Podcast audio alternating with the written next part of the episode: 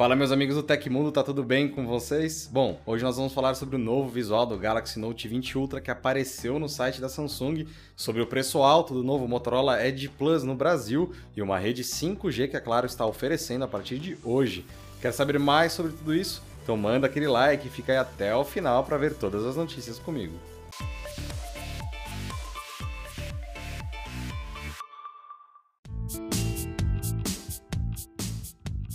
A divisão russa da Samsung publicou em seu site imagens que seriam do Galaxy Note 20 Ultra, próximo celular top de linha da fabricante sul-coreana.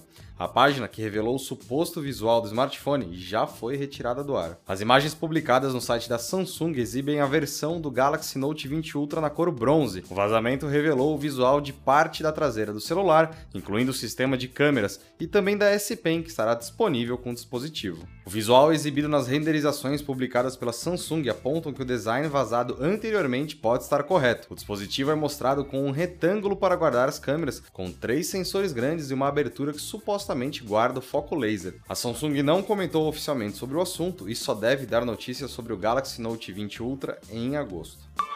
A pandemia de Covid-19 está colaborando para a oscilação de preço dos eletrônicos no mercado nacional, segundo um levantamento realizado pelo Zoom, que mostra os itens com as maiores variações entre 1 de fevereiro e 1 de junho.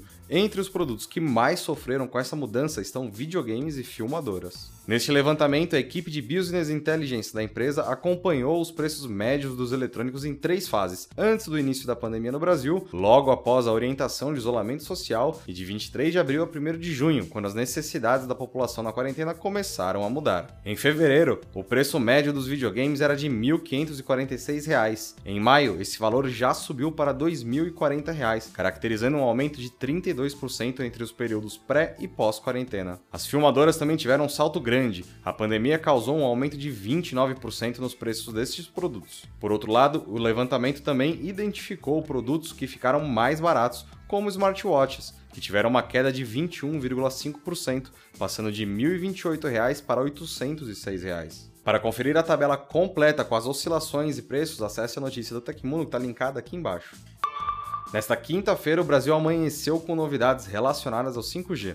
As notícias ainda não são exatamente as que gostaríamos de receber, mas já indicam algum avanço. Enquanto a Motorola oficializou a chegada da linha Edge ao país, a operadora Claro anunciou a implementação da rede 5G usando frequências já autorizadas pela Anatel. A novidade usa a tecnologia de compartilhamento dinâmico de espectro da Ericsson. Isso significa que a Claro vai oferecer a quinta geração nas faixas de frequências já disponíveis atualmente e que estão alocadas ao serviço móvel pessoal, o SMP. A promessa da operadora é que os smartphones com 5G experimentem conexões 12 vezes mais rápidas que o 4G convencional, porém ainda não especificou quais regiões receberão a cobertura inicial do 5G DSS. É importante lembrar que uma das grandes promessas do 5G está relacionada ao uso das redes milimétricas, as MM Waves. O 5G DSS nas bandas já disponíveis no Brasil pode trazer até melhorias de velocidade, mas ainda não tem a capacidade de explorar todo o potencial da tecnologia. Enquanto isso, o esperado leilão do 5G no Brasil deve acontecer só em 2021. Além da discussão sobre a distribuição do espectro para os celulares, o acesso à infraestrutura ainda é um problema. O uso de faixas mais altas exige a instalação de uma série de novas antenas para atingir a cobertura necessária, uma vez que quanto mais alta é a frequência, menor é o alcance do sinal. Nesta quinta-feira, a Motorola anunciou a chegada dos smartphones Edge e Edge Plus ao Brasil. Os aparelhos que marcam a volta da empresa ao mercado premium celulares serão vendidos por R$ 5.499 e R$ 7.999, respectivamente. As principais diferenças entre o Motorola Edge e o Edge Plus estão no conjunto de câmeras, processador, RAM, armazenamento e bateria. Enquanto a versão mais parruda, o Edge Plus, ele chega com um sensor traseiro principal de 108 MP, seu irmão menor conta com um de 64 MP. O processador do Edge Plus é um Snapdragon 865, que chega acompanhado de 12 GB de RAM e 256 GB de armazenamento interno. Já o Edge é equipado com Snapdragon 765, 6 GB de RAM e 128 GB de armazenamento interno. As baterias de 5.000 mAh e 4.500 mAh prometem 2 dias de uso e carregamento Turbo Power. A versão Plus conta também com carregador wireless e é possível compartilhar a carga da bateria por meio do carregamento sem fio reverso. A pré-venda dos dois modelos começa nesta quinta-feira e vai continuar até o dia 13 de julho. Quem comprar um dos dois celulares no período vai ganhar de brinde os fones True Wireless da Motorola, os Verve Buds 100, que também estão chegando agora ao Brasil. E aí, 8 mil reais tá caro? Comenta aqui embaixo pra gente discutir esse preço. No mês passado, a Microsoft revelou o design do novo menu iniciar, que trará mudanças a fim de se integrar de forma mais harmônica com o tema escolhido para o sistema operacional. Agora, o novo iniciar começou a ser liberado para testadores nas versões do canal de desenvolvedores, previamente conhecido como Fast Ring. É interessante notar que a aplicação não virá por padrão na última build do Windows 10 lançado pela Microsoft, mas será liberada aos poucos para os testadores. Se você for um deles e não receber o novo menu iniciar de imediato, terá que aguardar. O novo iniciar, por enquanto, traz mudanças na parte visual que visam uma melhor integração do menu com o tema aplicado ao sistema operacional. Isso pode ser percebido por meio do fundo dos ícones, tanto nos blocos dinâmicos quanto nos ícones da lista de apps. No primeiro caso, o fundo fica translúcido, se adequando ao tema claro ou escuro.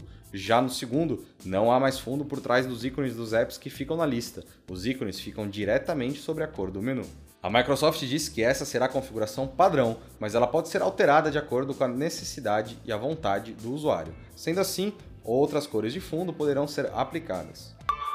Aconteceu na história da tecnologia. Em 2 de julho de 1953, a IBM anunciou a sua série 650 de computadores, o primeiro computador produzido em massa e o computador dominante da década. O IBM 650 armazenava informações em um tambor magnético rotativo e as recebia em cartões perfurados programados. Sua memória armazenava números com até 10 dígitos decimais.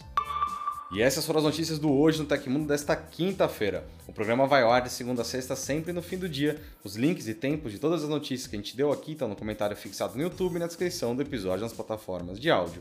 Quem quiser assinar o programa com podcast, os links estão na descrição do vídeo. Aqui quem fala é o Felipe Paião e amanhã tem mais. Ah, você pode me encontrar lá no Twitter pelo arroba Felipe Paião. Espero que vocês continuem seguindo as recomendações da Organização Mundial da Saúde. Um abração e até amanhã.